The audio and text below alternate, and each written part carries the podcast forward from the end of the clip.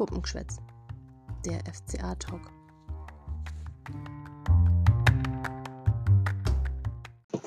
Servus und grüß euch, liebe FCA-Fans und herzlich willkommen zu einer neuen Folge Puppengeschwätz. Ja, es freut uns richtig dolle, dass ihr wieder eingeschaltet habt. Und gleich zu Beginn möchten die Irina und ich uns natürlich einmal entschuldigen, dass wir uns jetzt so lange nicht gemeldet haben. Aber wie das Leben so spielt, kann einem das Privatleben halt auch einfach mal ziemlich übel dazwischen funken, sodass man auch mal keinen Kopf für sowas einfach hat. Und deswegen haben wir uns jetzt länger einfach nicht gemeldet. Aber heute sind wir wieder am Start. Und zwar wollen die Irina und ich so ein bisschen über die Vorbereitung und natürlich auch über das heutige Testspiel gegen den VfL Wolfsburg sprechen. Aber erstmal auch an dich. Servus, liebe Irina, und erzähl doch mal, wie geht's dir denn so? Ja, Servus auch an dich und frohes Neues an alle Hörerinnen und Hörer. Wir haben uns jetzt länger nicht mehr gehört. Hoffe, ihr hattet eine schöne Weihnachtszeit und seid gut reingerutscht. Und ja, mir geht soweit ganz in Ordnung. Ähm, finde, es ist immer sehr viel Trubel Anfang des neuen Jahres. Deswegen war es mir auch ganz recht, dass wir jetzt auch mal eine Zeit lang nicht aufgenommen haben. Aber ich freue mich auch unbandig dass es jetzt wieder losgeht mit der Bundesliga, mit diesen letzten ernsthaften Testspielen, ähm, wie jetzt eben gegen Wolfsburg heute. Und ja, dass wir jetzt wieder mit unserem Podcast ins Rollen kommen. Naja, ich bin auf jeden Fall frohen Mutes und ich denke, du auch, ne? Ja, doch, doch, auf jeden Fall. Also jetzt gerade so in der letzten Woche, wo ja doch viel passiert ist rund um den FCA und doch einige Neuzugänge ähm, wir begrüßen durften. Das hat schon ein kleines bisschen Druck rausgenommen, weil so gerade so um den Jahreswechsel rum, wo man auch nichts gehört hat und so, außer Verletzungen, ähm, da ging es dir ja auch nicht ganz so gut wie mir, so mit Blick auf die Rückrunde. Wobei jetzt heute schon wieder die eine oder andere Hiobsbotschaft ja äh, aufgekommen ist. Ne? Also Petersen verletzt, Baumgartlinger krank oder Petersen ist, glaube ich, auch ähm, ja, Udo Kai verletzt raus aus dem Spiel. Es ist schon nicht so schön, wenn man sowas dann immer hört. Nee, wir hatten ja eh nicht so super viel Personal, so ähm, im November, im Oktober. Das hat uns ja ziemlich Sorgen gemacht. Und wenn ich mir dann so denke, dass da jetzt noch der ein oder andere dazukommt, anstatt dass die Leute mal aus dem Lazarett zurückkommen, dann ist es die falsche Richtung, in die das gehen soll eigentlich. Naja, aber gut, äh, wir haben uns zuletzt nach vielen wilden Gerüchten, das war ganz ungewohnt, ähm, es war sehr ruhig ums Weihnachtsfest und das neue Jahr und dann hat Reuter und seine Kompagnons haben richtig losgelegt und seitdem gibt es ein Gerücht nach dem anderen und zwei haben sich bewahrheitet. Magst du mal sagen, um wen es sich da gehandelt hat? Ja, natürlich. Also einmal, Entschuldigung, haben wir jetzt ganz ähm, bekannt gegeben, dass wir Dion Bellio verpflichten, Mittelstürmer, ja, ähm, 20 Jahre jung, Kroate. Wir haben ja auf jeden Fall jetzt die kroatischen Tage beim FC Augsburg. Und was an ihm recht interessant ist, also A, dass er natürlich groß ist, er ist 1,95 groß und B, an ihm war Borussia Mönchengladbach wirklich den ganzen Sommer lang dran, hat an ihm rumgebaggert, wollten ihn unbedingt haben. Übrigens auch Borussia Dortmund hat so die Fühler nach ihm ausgestreckt gehabt und auch der VfB Stuttgart. Aber im Sommer kam da ein Wechsel in die Bundesliga noch nicht zustande. Ja, aber jetzt hat der FC Augsburg da zugegriffen und ich finde es eigentlich ganz gut, gerade so im Hinblick darauf, dass uns Sergio Cordova und auch Florian Niederlechner noch verlassen könnten, ähm, wurde es im Sturmzentrum doch ziemlich eng, oder? Was sagst du denn eigentlich jetzt erstmal zu, zu Dion Bellio? Schon irgendwie ein interessanter Spieler, ne? Zu mir und Bellio? Keine Gerüchte, bitte. Ähm, nein, ähm, genau, also Bellio finde ich äh, an sich, ich habe mir dann auch so ein paar YouTube-Videos reingezogen, obwohl die ja natürlich immer nur begrenzte Aussagekraft haben. Und da sieht er ja wirklich, äh, wirklich gut aus, äh, wie ein richtiger Striker, wie man so schön sagt, also mit Abschlussqualitäten, mit ordentlich Speed, aber auch einer Wucht, die seiner 1,95 Zentimeter großen Körpergröße auch zu, äh, zu, schulden äh, oder zuzuschreiben ist. Und ja, also den äh, hoffe ich mir als ja, Sturmgranate da vorne drin, während ich glaube, der andere im Bunde, der Colina, der auch erst heute ähm, offiziell gemeldet wurde als fix, dass der eher für die zweite Garde ist, aber auch dessen äh, Vita liest sich ganz ordentlich und äh, ja, es war halt jetzt einfach nötig aufgrund der Personalsituation, der Personalnot. Ähm, ja, vor allem auch Jago, der da immer noch an der Achilles-Geschichten hier prof, äh, äh, laboriert und ähm, ja in keinen Schuh reinkommt, wie man ja so schön sagt und hört. Genau, und deswegen denke ich einfach, es ist notwendig. Und wenn Bellio ähm, ja im Winter für so einen äh, Preis auch zu haben ist und so viel Konkurrenz da auch äh, im Spiel war, denke ich mal, spricht es auch schon für sich. Und äh, heute im äh, Wolfsburg-Spiel hat er ja auch direkt von Anfang an gespielt in diesem zweiten und live übertragenen Spiel ähm, um 15 Uhr. Und ich lehne mich jetzt mal aus dem Fenster und sage, der hat ein wirklich gutes Debüt gefeiert. Ja, definitiv. Also ich habe die erste Halbzeit nur übers Handy tatsächlich gesehen, weil ich nebenbei noch einiges zu tun hatte. Aber ich habe das natürlich schon, diese Aktionen auch gesehen. Und man kann sagen, es war ein ordentliches Debüt. Man darf ja nicht vergessen, der wurde gestern Vormittag vorgestellt oder gestern Mittag vorgestellt und ist dann für eine Einheit mit dem Team auf den Platz gegangen. Mehr war da aber auch noch nicht. Das heißt, er hat gestern seine Teamkollegen kennengelernt, eine Trainingseinheit absolviert und stand heute gleich mal in der Startelf. Und ich muss sagen, er hat das echt ordentlich gemacht. Also ich muss sagen, so die, sein Zweikampfverhalten nach vorne, ähm, also sprich, wenn er die gegnerische Innenverteidigung anläuft, aber auch nach hinten, äh, um den Ball abzusichern und um einen Konter zu unterbinden, hat mir sehr gut gefallen. Dann zieht er natürlich durch seine Körpergröße auch immer wieder Leute auf sich, ähm, lässt den Ball auch mal so, so einfach so abklatschen und überlässt es einem Gegenspieler, der vielleicht besser steht. Also mir persönlich hat es gut gefallen. Ähm, und ich muss sagen, der, wenn sich noch ein bisschen mehr mit dem Team einspielt, er hat ja irgendwie in 50 Spielen 29 Assists gehabt. Also ich könnte mir schon vorstellen, wenn er das Niveau hält, dass der richtig Bombe wird bei uns. Also der hat wirklich das Potenzial, ähm, hochklassig Bundesliga zu spielen. Hat man auch so gegen Wolfsburg schon den einen oder anderen Ansatz definitiv gesehen. Ja, also die Stats in Kroatien lesen sich ganz gut. Ich denke mal, die kroatische Liga muss man auch so ein bisschen einschätzen können, so vom Niveau her. Aber ähm, ich finde vor allem, und da hoffe ich auch, auch auch dass es jetzt schon so der Anfang war und sehr vielversprechend war, dass er sich schnell in der ersten Liga, in der Bundesliga, die ja wirklich eine der besten Ligen der Welt ist und wirklich auch körperlich nochmal ein ganz anderes Niveau ist, dass er sich da schnell akklimatisiert und uns da auch schnell zu Toren verhilft. Und was mich jetzt auch zu diesem Wolfsburg-Spiel führt, ähm, wo wir ja quasi das Spiel, das auch ähm, dann im Fan-TV des FCA übertragen wurde, das wurde ja dann eher mit Ernsthaftigkeit geführt, mit einer potenziellen ersten Elf, ich sag mal minus der angeschlagenen. Ja, und da äh, ist mir halt auch aufgefallen, dass natürlich Bellio genauso wie Pepe halt das Problem hat, dass er halt auch angespielt werden muss. Ähm, das ist jetzt, sieht jetzt auch äh, besser aus tatsächlich als damals ein Pepe äh, sozusagen ähm, die, die Situation um sich herum hatte, weil einfach zum Beispiel heute ein Arne Engels, der mit dem Arne Meyer, mit seinem Namensvetter auf ähm, oder das Zentrum bekleidet hat, ähm, einfach schon viel besser nach vorne Akzente setzen konnte, als das in unserem letzten Mittelfeld Richtung ähm, Frühjahr, Sommer diesen Jahres, als es da halt der Fall war. Und das sehe ich schon als eine Verbesserung.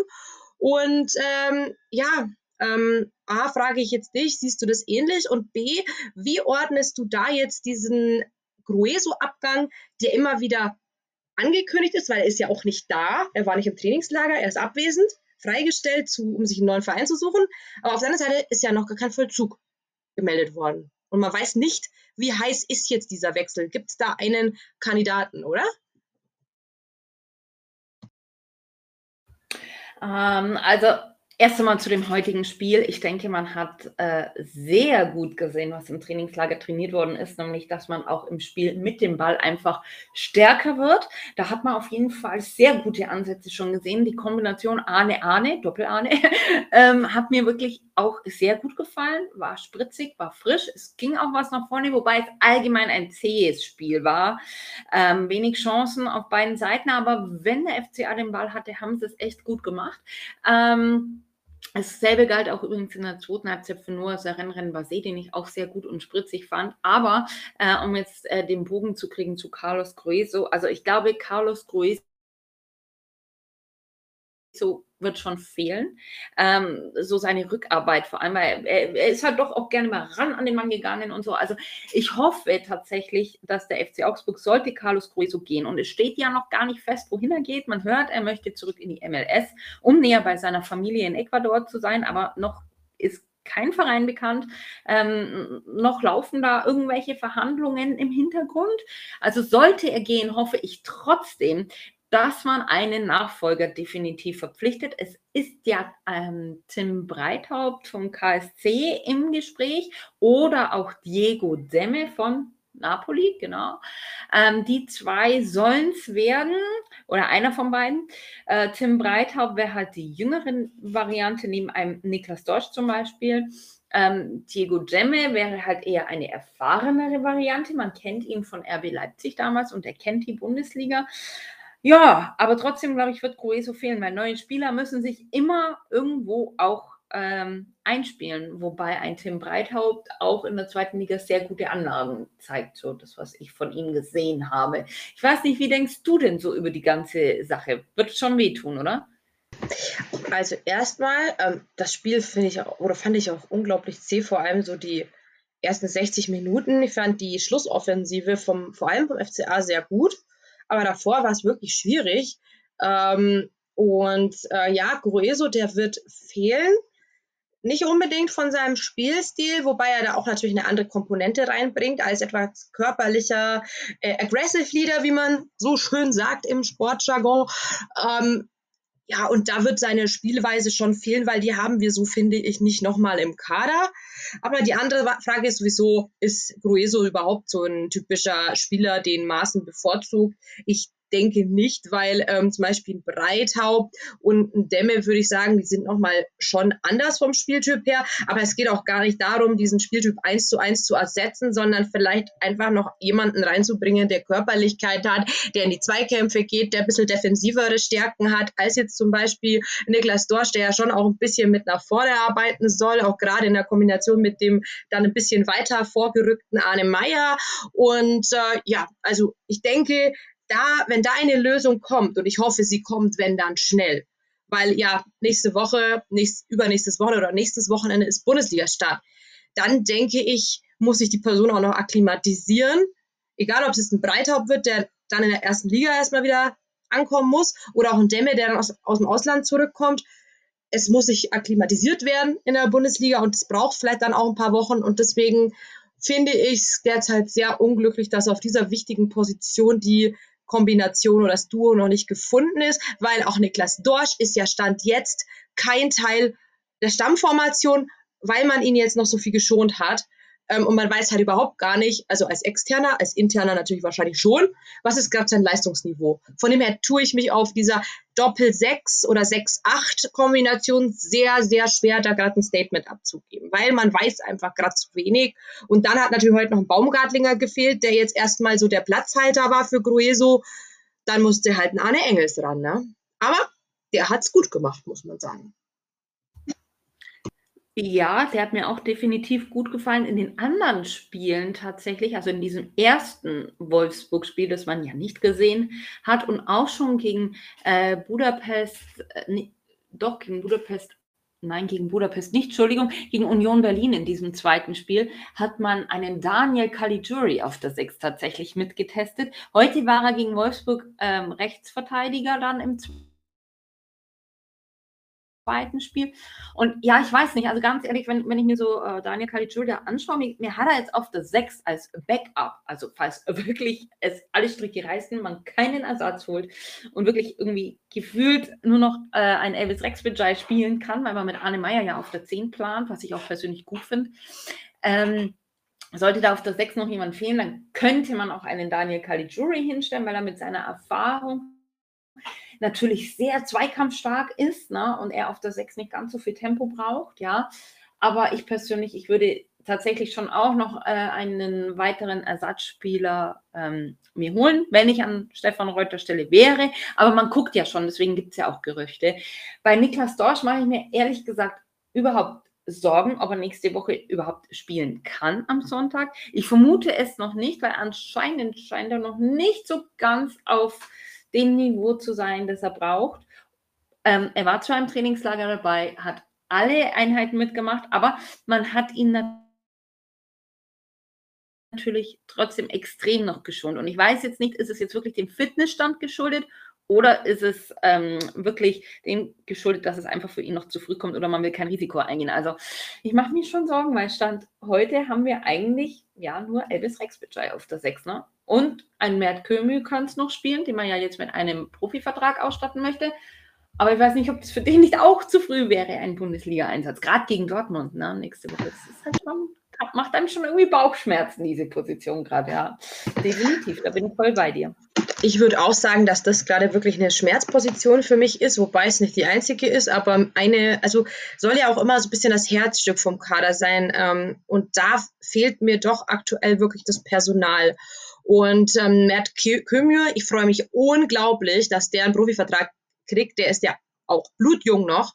Und ähm, ich hoffe, dass man da aus seinen, sag ich mal, Anführungszeichen Fehlern aus der Vergangenheit gelernt hat und den dann auch vielleicht mal ein bisschen schneller reinschmeißt. Ich glaube, so viel schlechter kann es halt auch nicht machen, als die, die bisher darauf getestet wurden auf der Position.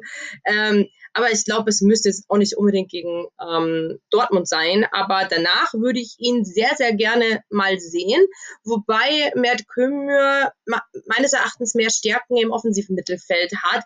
Aber zur Not zieht man ihn halt auf die acht. Ähm, genau, oder auf die sechs einfach mal und probiert das aus, weil im Endeffekt musst du jetzt ausprobieren, wenn du es nicht durch externe heilen kannst, diesen Personalmangel, dann musst du dir intern behelfen und das würde ich auch sagen, ist auch der Caligiuri-Test da auf dieser Position ist, ist ein Behelf. Auch diese Besetzung ist nicht ideal, aber er bringt seine aktuellen Stärken aufgrund seines Alters da besser ein als auf rechts, egal ob jetzt im rechten Mittelfeld oder in der rechten, rechten Abwehr. Ähm, der macht mir Bauchschmerzen und auch heute gegen Wolfsburg fand ich fand ich's nicht gerade so sattelfest. Ähm, da hat mir ein Aaron Zehnter einfach besser gefallen, weil der einfach jung, wild, dynamisch und spritzig ist. Muss man einfach sagen.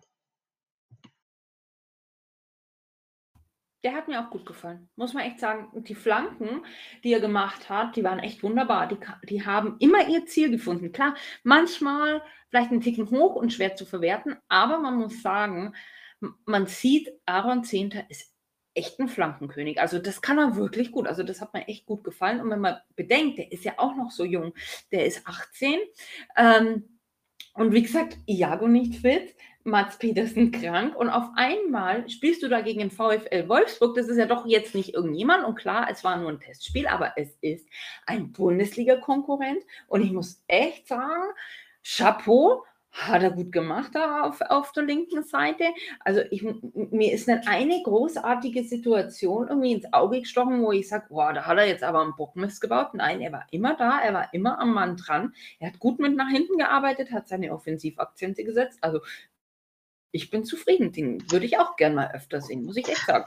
Okay, also diese letztminütige ähm, Situation, wo er ähm, vermeintlich äh, unseren Ex Cenan Pecenovic, äh, der dann beim VfL Wolfsburg eingewechselt wurde, gefault hat, in Anführungszeichen. Ja, in einem Testspiel wird so ein Schrott halt mal gegeben. Ich fand, das war eher gewollt von Pecenovic, der dann auch ein bisschen Theater gemacht hat. Gute Besserung, falls der übrigens das haben sollte. Man wünscht ja auch seinen Ex-Spieler nichts Schlechtes, auf gar keinen Fall. Ähm, aber das war für mich nicht besonders viel und auch kein Elfmeter. Und dann hat ihn Giki ja so sauber noch rausgefischt. Ähm, da hat Aaron Zinter natürlich, ähm, da war halt Cenan Pecenovic sehr schlitzohrig und hat diese Situation halt ausgenutzt, dass ähm, Zehnter da so eine Art Pressschlag machen will. Da glaube ich, äh, da braucht es halt noch Erfahrung. Die kann er aber natürlich mit 18 jetzt auch noch nicht haben. Aber ich bin halt froh, dass wir überhaupt so einen jungen, aufstrebenden Spieler haben und halten können. Ähm, weil zum Beispiel, als er da in den letzten Minuten auch die Eckball-Situationen übernommen hat als Standardschütze, das hat mir auch sehr gut gefallen. Und einer wurde ja auch nochmal gefährlich, als dann, glaube ich, Berisha mit dem Kopf hinging auch, ähm, der auch wieder für mich sehr schön ist, dass er wieder auf dem Platz stehen kann. Ähm, dem fehlt noch seine Spritzigkeit, aber seine Wucht hat er immer noch. Und ähm, ja, äh, wenn ich jetzt mal sagen soll, wer der Gewinner der Vorbereitung ist, das darf man vielleicht jetzt sagen. Die Vorbereitung ist rum. Heute haben wir 1-0 durch einen Elber von Ruben Vargas gewonnen. Das, die andere Partie, die nicht öffentlich ausgestrahlt wurde, die wurde 4-0 verloren mit einer B11 gegen eine A-11 von Wolfsburg äh, äh, abgehalten wurde. Und ich denke, man kann sagen, also für mich, Mert Kümür, Aaron Zehnter, ähm, die waren auf jeden Fall weit mit dabei als Gewinner des Trainingslagers, weil sie haben sich in die A11 gespielt. Und ansonsten muss ich sagen, ähm, hat mir zum Beispiel ein, auch wenn es mir unglaublich leid tut, Freddy Winter nicht so gut gefallen in den Testspielen. Ähm, und äh, für mich auch so ein heimlicher Verlierer, die Spieler, die natürlich verletzt sind. Iago, Pedersen, alle, die, die nicht mitwirken konnten. Und äh, ja, für mich auch total fraglich, wo ist denn zum Beispiel ein Freddy Jensen? Den habe ich heute auch vermisst und ähm, den, auf den habe ich auch sehr viele Hoffnungen gesetzt, dass man den auch mal auf A6 sieht, aber ähm, oder auf A8, weil der könnte das.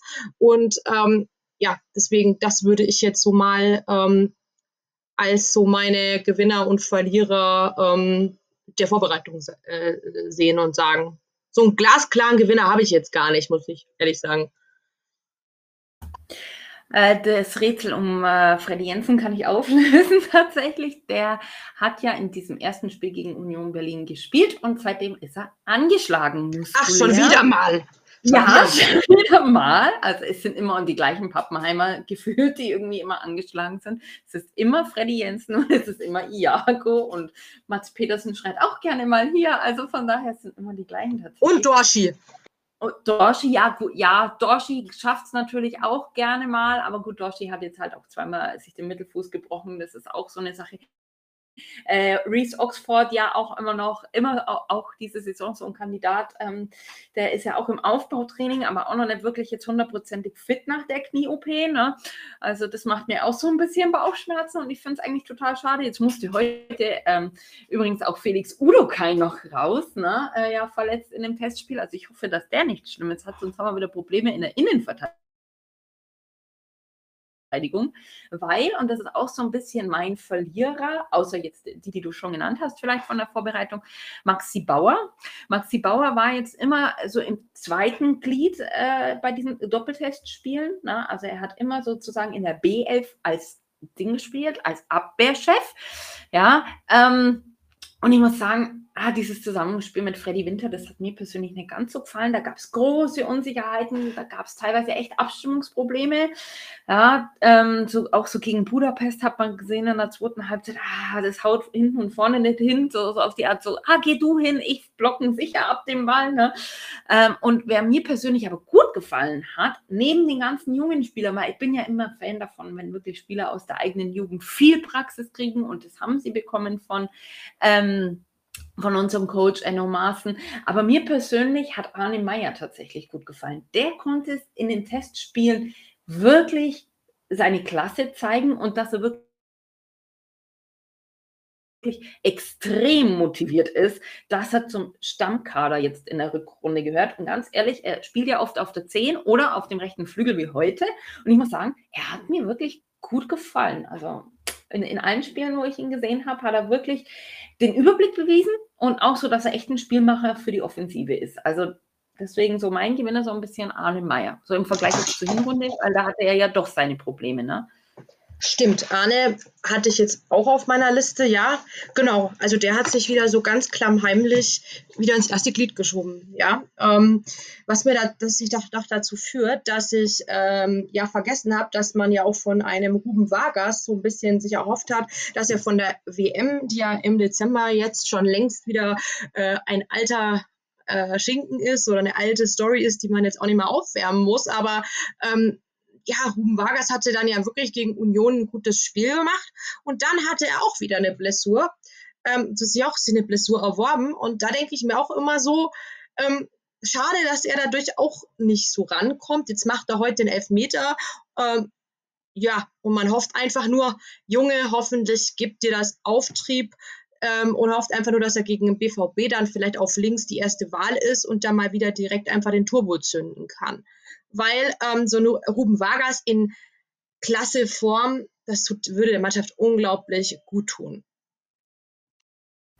Ja, definitiv. Und ich meine, ich mag ja Ruben Vargas, ja. Also ich finde, ich finde, das ist so ein lieber Kerl und so, aber er hat jetzt halt so die letzten zwei Spielzeiten oder sagen wir eigentlich richtig schwer hat das gehabt in der letzten Saison. Unter Heiko Herrlich hat er noch funktioniert, nicht mehr ganz so wie unter Martin Schmidt, aber ähm, doch noch besser als unter Markus Weinziel. Ähm, was ich jetzt vielleicht auch mal so ein bisschen so diesem verschossenen Elfmeter ja bei der Europameisterschaft zuschiebe. Also der ist ja richtig in ein mentales Tief gefallen. Heute, wo er reinkam, fand ich ihn eigentlich sehr motiviert. Also ich, ich hatte so den Eindruck, okay, der will was zeigen und er will kämpfen und den Elfmeter, den macht er sehr schlau. Ja, den verwandelt er als kalt. Also jetzt vielleicht nicht mit Druck oder irgendwie sowas, aber er sieht genau, okay, Castells lässt sich in die eine Ecke fallen, ich schieße in die andere, fertig, so kürzlich.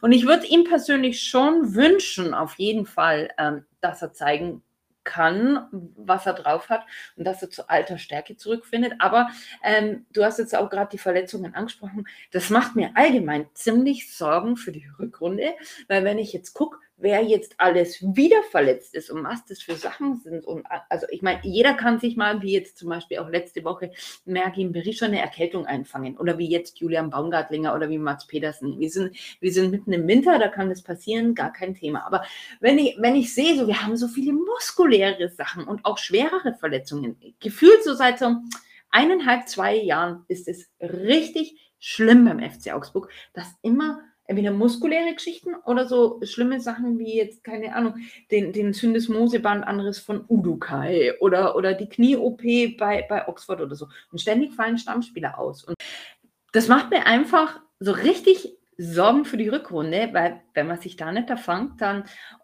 ja, wird es einfach schwierig, weil ich glaube halt einfach, dieser zweite Anzug, der würde es in der Bundesliga richtig, richtig schwer haben. Hat man auch in den Testspielen gut gesehen, deswegen ja, hoffen wir mal, dass unsere Stammspieler langsam sicher wieder fit werden. Ja, also du sagst es, gegen Union hat man das ja auch deutlich gesehen. Ja? Also leider, dass auch zum vor allem so eine Innenverteidigung Bauer und Winter nicht wirklich, ähm, noch nicht wirklich für die erste Liga so sattelfest ist. Und eigentlich darfst du jetzt auch aktuell keinen abgeben. Deswegen, ähm, ja, Frami ähm, hat ja ähm, um Freigabe gebeten. Der will ja Spielminuten haben. Ich bin mir fast nicht sicher, ob ich das jetzt nicht fast grob fahrlässig halte, weil auch er könnte rechts vorne, also rechts Mittelfeld, rechts, rechts hinten spielen ich finde fast aktuell darfst du gar keinen mehr richtig wirklich abgeben, weil ähm, wir so ein Problem haben mit diesen Verletzungen muskulärer Natur und muskulärer Art, dass du echt fast ähm, so einen breiten Kader brauchst, den wir ja letztes Jahr verdünnt haben, kurioserweise. Und jetzt fällt dir sowas auf die Füße. Weil wenn du da nicht mehr nachlegen kannst, wir haben uns ja schon in der Hinrunde, also in diesen Hinrunde bis zur WM-Unterbrechung schon immer gefragt, ey, wen kannst du jetzt noch von der Bank bringen? Du hast einen Namen gehabt, aber das war niemanden, wo den Gegnern jetzt die Knie schlottern. Das war immer so eine, eine Notersatz sozusagen, den du reingeschmissen hast und niemanden, der irgendwie nochmal richtig Qualität in den letzten 20 Minuten ins Spiel bringt. Und ich glaube, in so einer Situation könnten wir jetzt auch wieder laufen und ähm, das führt mich auch dazu, dass man einfach sagen muss, ähm, dass diese ganzen Gerüchte jetzt absolut Sinn machen ähm, weil man jetzt, es ist ja auch dieser Innenverteidiger, ähm, ich glaube Franzose, Franzose ist er oder so, aufgekommen, ähm, weil ich glaube, jetzt merkt man, hoppala, äh, wir gehen zum Schluss mit so einer Minderbesetzung in die, in die, in den Rest der Hinrunde und in die Rückrunde. Ja, also es gibt ja dieses Gerücht, äh, Kiki Kouate, glaube ich, äh, heißt der Innenverteidiger aus der ähm, zweiten französischen Liga. Ja, ganz ehrlich, ich weiß nicht, ob da, ob da unbedingt ähm, sowas dran ist, ne? Ähm, weil man ist ja auch noch an Patrick Pfeiffer dran für den Sommer. Der wäre ablösefrei von Darmstadt. Momentan für mich eigentlich der stärkste Innenverteidiger der zweiten Liga. Den würde ich tatsächlich ähm, sehr gerne beim FC Augsburg sehen. Aber ja, um auf deine Frage halt einfach zurückzukommen, es ist schon sehr schwammig alles so, weil halt einfach die ganzen Stammspieler halt einfach verletzt sind. Klar, wenn jetzt ein Raphael Framberger kommt und sagt, Leute, ich will mich nicht auf die Bank sitzen und er sitzt lange auf der Bank. Er sitzt, er sitzt jetzt eigentlich doch schon seit eineinhalb Jahren ungefähr auf der Bank und ähm, ich möchte Spielpraxis. Ich habe da ein Angebot gekriegt von Sandhausen. Ganz ehrlich, da sagst du nicht nein als Verein, weil ganz ehrlich, ähm, er, er, liegt dem Verein wahrscheinlich auch am Herzen, weil er ein Eigengewächs ist und uns Fans tut es in einer Art und Weise persönlich auf jeden Fall weh, dass er geht. Ja, wobei qualitativ gesehen, glaube ich, passt er sehr, sehr gut nach Sandhausen und in die zweite Bundesliga. Und ich meine das gar nicht böse, aber ich glaube, dass er sich da auch wieder Selbstvertrauen tanken kann.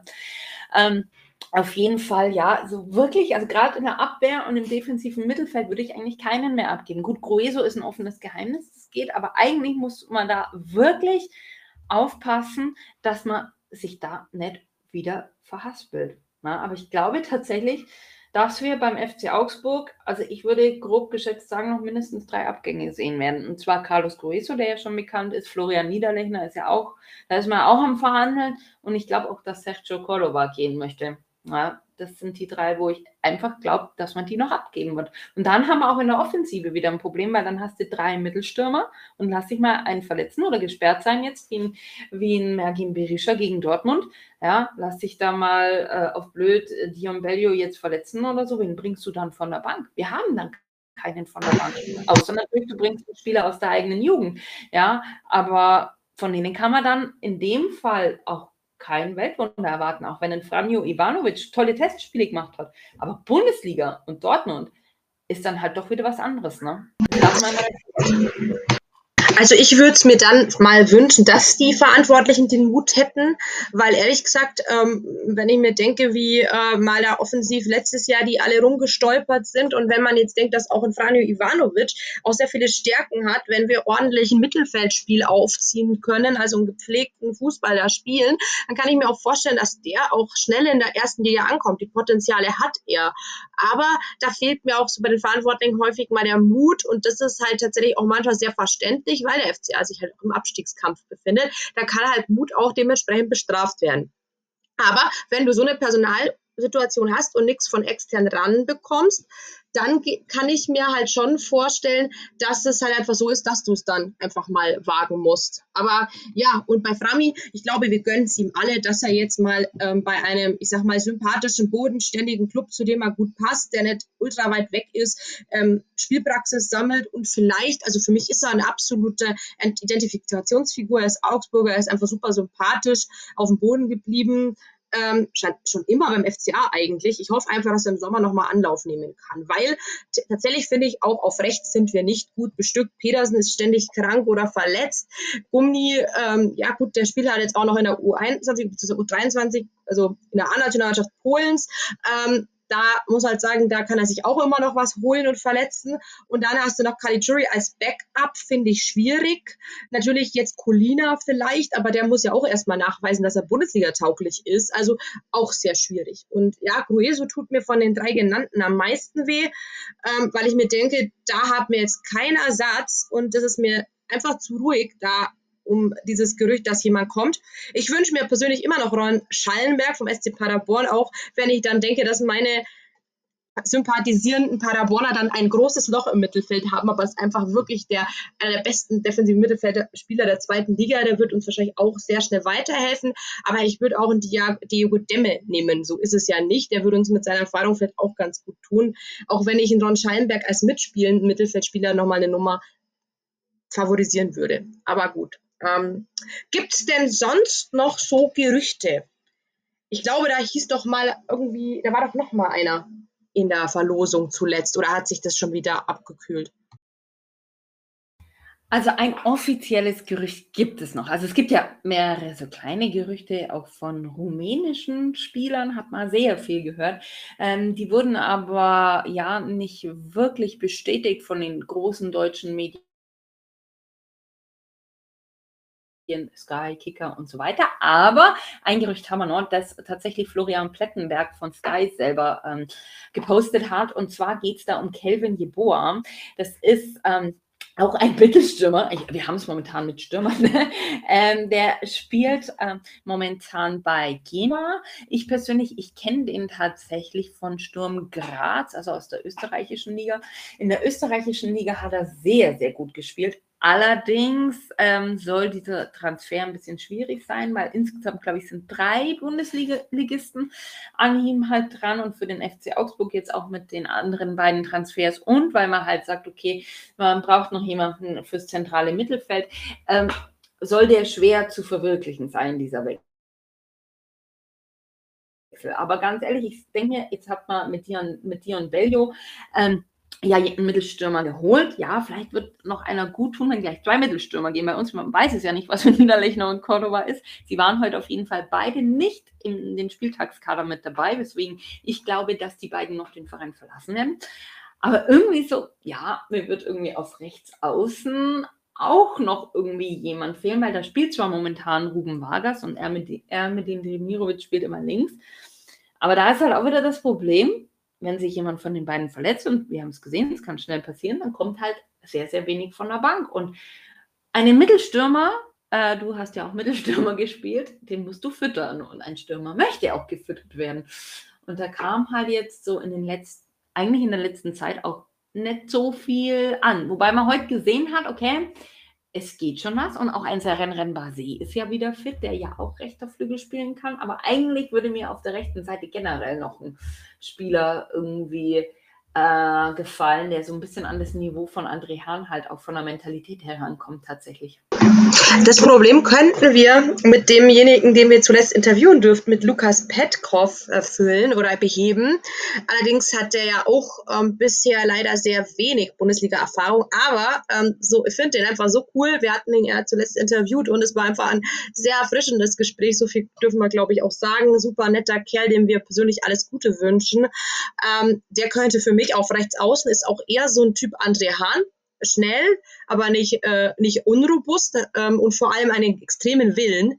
Ähm, ich könnte mir vorstellen, dass der da noch durchstarten könnte. Ich glaube, der ist aber verlässlicher als Noah Sarendren Bassé, weil, wie du schon hast anklingen lassen, der ist halt ständig verletzt, der hat Glasknochen, das tut mir persönlich leid, weil mit seiner Geschwindigkeit ist er halt wirklich ähm, eine Bereicherung für jedes Team aber auf den kannst du für mich nicht zählen. Und ja, und ich, ähm, nochmal zu Kelvin Jeboa, ähm, der äh, übrigens der äh, Neffe, meine ich, von äh, Anthony Jeboa ist, einer Legende, das muss man ja auch dazu sagen, oder muss man gar nicht dazu sagen, der kann auch rechts und links außen spielen als Nebenpositionen. Also vielleicht ist das auch mit so dann auch gedacht, dass man polyvalente Spieler holt die dann auch äh, sozusagen mehrere Positionen ausfüllen können. Das ist ja auch bei Colina der Fall. Ja, aber na, also die Boa würde Sinn machen, wenn Niederlechner jetzt noch zu Hertha transferiert wird und Cordova ja dann seinem Wunsch auch stattgegeben wird, dass auch er in die MLS wechseln darf. Ähm, für mich sportlich jetzt Cordova kein großer Verlust. Er war ein guter Joker am Anfang. Dann hat es irgendwie in der Bundesliga nie gereicht, so vom, von der Mentalität her. Ähm, kulturell war das, glaube ich, einfach zu weit weg so von ihm. Und ähm, bei Niederlechner ist es so, dass man da einfach sagen muss, wenn er sich nicht voll auf den FCA konzentrieren kann und am Ende in einen Interessenskonflikt geraten könnte und der FCA da einen Unruheherd hätte, dann würde ich unter all den Aspekten einen Wechsel stattgeben, auch wenn ich es unglücklich finde, weil es ein direkter Konkurrent ist. Das Thema hatten wir heute in unserem Insta-Live auch schon kurz. Falls ihr da noch nicht reingeguckt habt, schaut es auch gerne auf Insta auf unser Puppenschwätz-Account. Ja, aber nichtsdestotrotz, na, also es könnten halt einfach noch zwei Offensive gehen und dann brauchst du noch Ersatz, auf jeden Fall. Sicher auch so. Ja, definitiv. Und äh, zu, zu Niederlechner, ja, du hast ja schon gesagt, wir hatten es ja, wir hatten es ja vorhin schon, ähm, ein Abgang wird sehr wehtun, persönlich wie sportlich, ähm, weil sportlich, also klar, er hat in den letzten zwei Saisons nicht so viele Tore geschossen. Ich glaube, äh, es waren insgesamt ähm, über zweieinhalb Jahre jetzt 14 Bundesligatore, was er gemacht hat. Natürlich sagt, kann man jetzt sagen, okay, das schießt ein anderer in einer Saison. Aber halt auch in der Fanarbeit war er immer ein ganz wichtiger Faktor, ne, weil er sich halt auch mal ans Mikrofon hinstellt und dann mal sagt, was er denkt. Es gibt ja viele Fans, die das sehr gerne mögen. Ähm, und ich sage halt immer, ah, direkter Konkurrent tut so weh, weil Natürlich kannst du jetzt vielleicht ein paar hunderttausend einnehmen, ne, aber wir befinden uns halt mit der Hertha voll im Abstiegskampf. Ne? Und auf blöd, wir wissen, wenn Marco Richter gegen uns ein Tor schießt, das tut weh. Und auf blöd schießt Niederlechner auch noch gegen uns eins und du verlierst dann auf blöd 1-0 durch ein Tor von Niederlechner in Berlin. Das würde schon verdammt wehtun und das würde mir ganz ehrlich gesagt überhaupt nicht schmecken. Deswegen am liebsten würde ich ihn jetzt, würde ich ihm echt sagen, wo bleibt doch das halbe Jahr noch da, äh, hock dich mal in Berlin auf die Tribüne und, und schau zu. Aber ja, ein Spieler, der weg will, den hältst du nicht, weil er halt einfach, wie du ja schon so schick gesagt hast, richtig für Unruhe sorgen kann. Und ganz ehrlich, mit dem, bei dem Tabellenstand und mit dem Punkt Punktestand auch, ne, ähm, können wir alles gebrauchen, nur keine Unruhe, ne? ähm, weil wir brauchen Harmonie, wir brauchen Zusammenhalt, die müssen als Einheit auf dem Platz fungieren und man, man kennt Florian Niederlechner so, dem wenn was nicht passt oder der wenn nicht von Anfang an spielt, dann kann er auch mal zum Stinkstiefel werden so ein bisschen oder man hört es so ein bisschen ähm, und ja, das ist halt einfach was, was wir definitiv nicht brauchen können. Definitiv nicht. Ja, die AZ hat ja auch äh, berichtet, also in ihrem äh, in ihrer Viererkette, dem Podcast, dass ähm, da schon der ein oder andere Spieler auf die zugekommen ist oder so unter der Hand mal gefragt hat, was war dann da gesagt worden. Zur Aufklärung, wer es eben nicht weiß, ähm, Florian Niederlehner hatte da ein Interview mit der AZ und hat es dann halt oder der Verein oder er oder beide haben es dann nicht drucken lassen wollen. Sie haben sich freigegeben und da sind wohl schon ziemlich klare Worte gefallen. Und ja, da hat man schon gesehen, dass das eben ein Unruheherz sein kann. Ich glaube, Florian Niederlechner hängt sich schon voll rein, aber ich möchte halt, also das will ich ihm nicht abstreiten, dass er nicht trotzdem alles für seinen aktuellen Verein gibt und er hat ja auch schon, ich glaube auch schon sein Herz oft für Augsburg gelassen und ich glaube, der hat sich hier auch wohlgefühlt.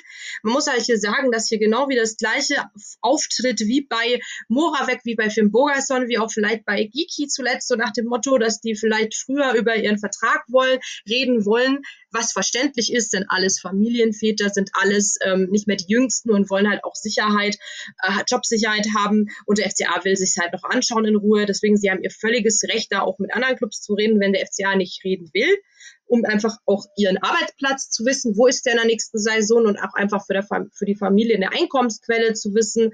Aber beim FCA ist es halt so, sie brauchen diese Ruhe, sie brauchen den Teamspirit, den du angesprochen hast, um die Liga zu halten, vollen Fokus zu haben. Und ich glaube halt, da passt so ein Theater um so einen verdienten Spieler halt gerade nicht rein. Und wenn der FCA das Gefühl hat, dass das im an Dramatik noch gewinnen kann, dann würde ich ihn lieber jetzt vielleicht noch für ein paar Groschen zu Hertha ziehen wollen. Die Hertha muss es aber auch wollen. Das heißt, die müssen ja auch noch ein paar Gründen vielleicht noch an FCA überweisen und auch sagen, ja, wir nehmen den jetzt. Das muss ja auch in deren Konzept passen, weil wenn sie nicht, nicht wollen, dann kann der FCA einen Kopfstand machen, dann kann Florian Niederlechner einen Kopfstand machen, dann wird das nicht passieren. Ähm, deswegen glaube ich, müssen die halt einfach an den Tisch gehen, wenn sie nicht schon längst dran sitzen und darüber sprechen und für beide Parteien das Beste rausfinden. Und da bin ich sehr gespannt, was das ist. Ja, vielleicht tut frischer Wind von einem Bellio halt einfach dann auch mal ganz gut, ne? Von außen jetzt gesehen, sag ich mal. Nicht immer so diese Spieler, die vielleicht nicht mehr alles geben können und wollen. Ja, also ich denke allgemein, dass ein Bellio äh, ganz gut tun wird, jetzt nicht mal nur so auf dem Platz und so, sondern auch neben dem Platz tatsächlich, weil er ist halt einfach auch ein zusätzlicher Konkurrent. Das darf man auch nicht vergessen. Ähm, und Konkurrenz, sagt man immer, belebt ja das Geschäft. Ne? Also wie gesagt, so auf der Stürmerposition so ein bisschen Konkurrenz reinzubringen, ist auch nie verkehrt. So, dein Fazit zur Vorbereitung, Irina. Und so vielleicht ein bisschen ein kleiner Ausblick so auf die Rückrunde oder dein Tipp, was du für die Rückrunde so erwartest?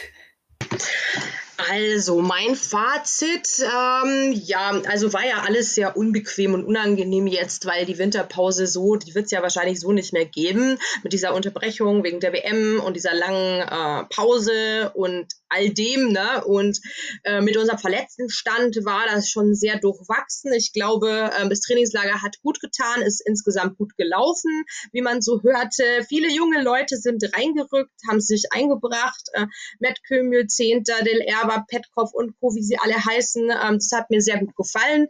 Ähm, ja, der Verletztenstand macht Sorgen, haben wir besprochen. Jetzt haben wir ja, wahrscheinlich zwei Spieler abgegeben, ähm, zwei sind dazugekommen. Ich hoffe tatsächlich noch, dass wir Verstärkung äh, erlangen und zwar auch recht bald weil dieses Programm, du hast es schon angesprochen, dieses Rückrundenprogramm bzw. das Hinrundenprogramm, das sind ja die letzten Spieltage der Hinrunde, das hat es in sich und ich glaube, da wäre die Mentalität und der Teamgeist und auch die Motivation vielleicht schon wieder ein bisschen gedrosselt, wenn du richtig auf die Schnauze bekommst, was ja immer Potenzial ist, wenn du gegen eine Borussia spielst, egal welche. Ähm, vor allem halt gegen Dortmund als ersten Auftaktgegner am nächsten Sonntag. Ja, also von dem her hoffe ich tatsächlich, dass ähm, die Testspielergebnisse so viel Aufschluss gegeben haben, dass man trainieren kann, weil richtig berauschend waren sie jetzt nicht. Aber die Testspielergebnisse sind Schall und Rauch, wenn man die richtigen Schlüsse zieht und sich einspielen konnte. Äh, von dem her hoffe ich da auf Heiko, Ma Heiko Maaßen, ja genau, Enrico Maaßen und seine, ähm, seine Crew. Ja, und äh, denke einfach, dass ich mich vor allem persönlich freue, dass der Fußball wieder losgeht. Ich glaube, perfekter kann man es gar nicht sagen. Also du hast jetzt eigentlich alles gesagt, was mir so ähm, durch den Kopf geht. Ne? Ich persönlich, ich freue mich auch wahnsinnig, dass endlich die Bundesliga wieder losgeht, weil ich sehe zwar tatsächlich in letzter Zeit viel Fußball, aber ja, also ich habe nämlich auch so ein bisschen in die dritte Liga und so ein bisschen reingeschaut. Dann bei meiner Tochter, die ja in, bei die C-Juniorinnen spielt, kriege ich auch immer irgendwie was mit. Ähm, mit Turnieren und so weiter. Also Fußball gehört zu meinem Alltag. Aber so richtig schön Samstagnachmittag oder dann äh, jetzt nächste Woche Sonntag natürlich, sich einfach hinsetzen und ein Bundesligaspiel zu gucken. Oh, es wird so herrlich werden. Bei mir fehlt es auch total, auch wenn es gegen Dortmund geht und Dortmund immer schwierig ist. Ja, ähm, hoffen wir das Beste, weil, naja, also eigentlich wir sagen ja immer, gegen diese großen Gegner tut sich der FCA anscheinend immer irgendwie leichter wie gegen die direkte Konkurrenz. Ähm, hat man ja auch in der Hinrunde gegen Bayern zum Beispiel gesehen. Von daher drücken wir die Daumen. Wir melden uns ja natürlich auf jeden Fall noch vor dem Dortmund-Spiel mit einem Vorbericht. Also das schon mal vorneweg. Und dann, ja, das Programm wird nicht einfacher. Borussia Mönchengladbach, wobei die kommen zu uns. Ähm, und es ist ein Abendspiel, Flutlichtspiel, Borussia Mönchengladbach Gladbach. Ja, ich glaube, da haben wir ganz gute Erinnerungen auch dran. Da gab es doch mal ein wunderschönes 3 zu 0 zu Hause, Flutlichtspiel. Ja, und dann kommen halt noch Freiburg und Leverkusen dann gleich zu Beginn der Hinrunde. Also es wird nicht einfach. Einfach wird es nicht, aber ich glaube, Enno Maaßen weiß, was er tut. Ähm, man hat gute Ansätze jetzt bei den Testspielen auf jeden Fall gesehen. Ich bin überzeugt, dass wenn diese verletzten Misere endlich ein Ende findet, ähm, dass wir dann doch recht gute Chancen haben, motiviert auf jeden Fall in diese Rückrunde zu starten und vielleicht den einen oder anderen Punkt mitzunehmen, auch wenn es natürlich nicht einfach wird, das ist klar. Nee, Bundesliga, die ist, glaube ich, nie einfach. Und ja, da kann man nur die Daumen drücken, dass der Verletzungsstand sich da eben nochmal verbessert oder ja, sich eben das Lazarett lichtet. Das wäre dem Team einfach zu wünschen, auch dem Coach, der nicht Heiko, sondern Enrico heißt natürlich. Ähm, ja, das war es auch schon wieder. Das war jetzt quasi unsere erste Folge im neuen Jahr.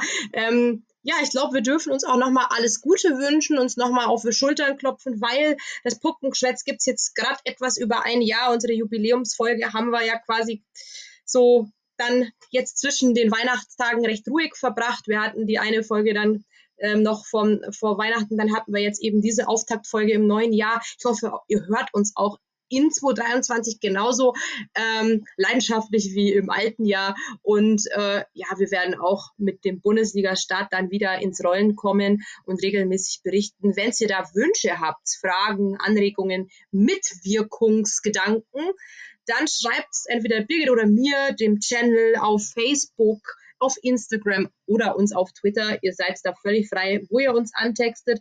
Und ansonsten vielen lieben Dank fürs Reinhören. Auch heute wieder. Wir melden uns bei euch. Macht es gut und Servus.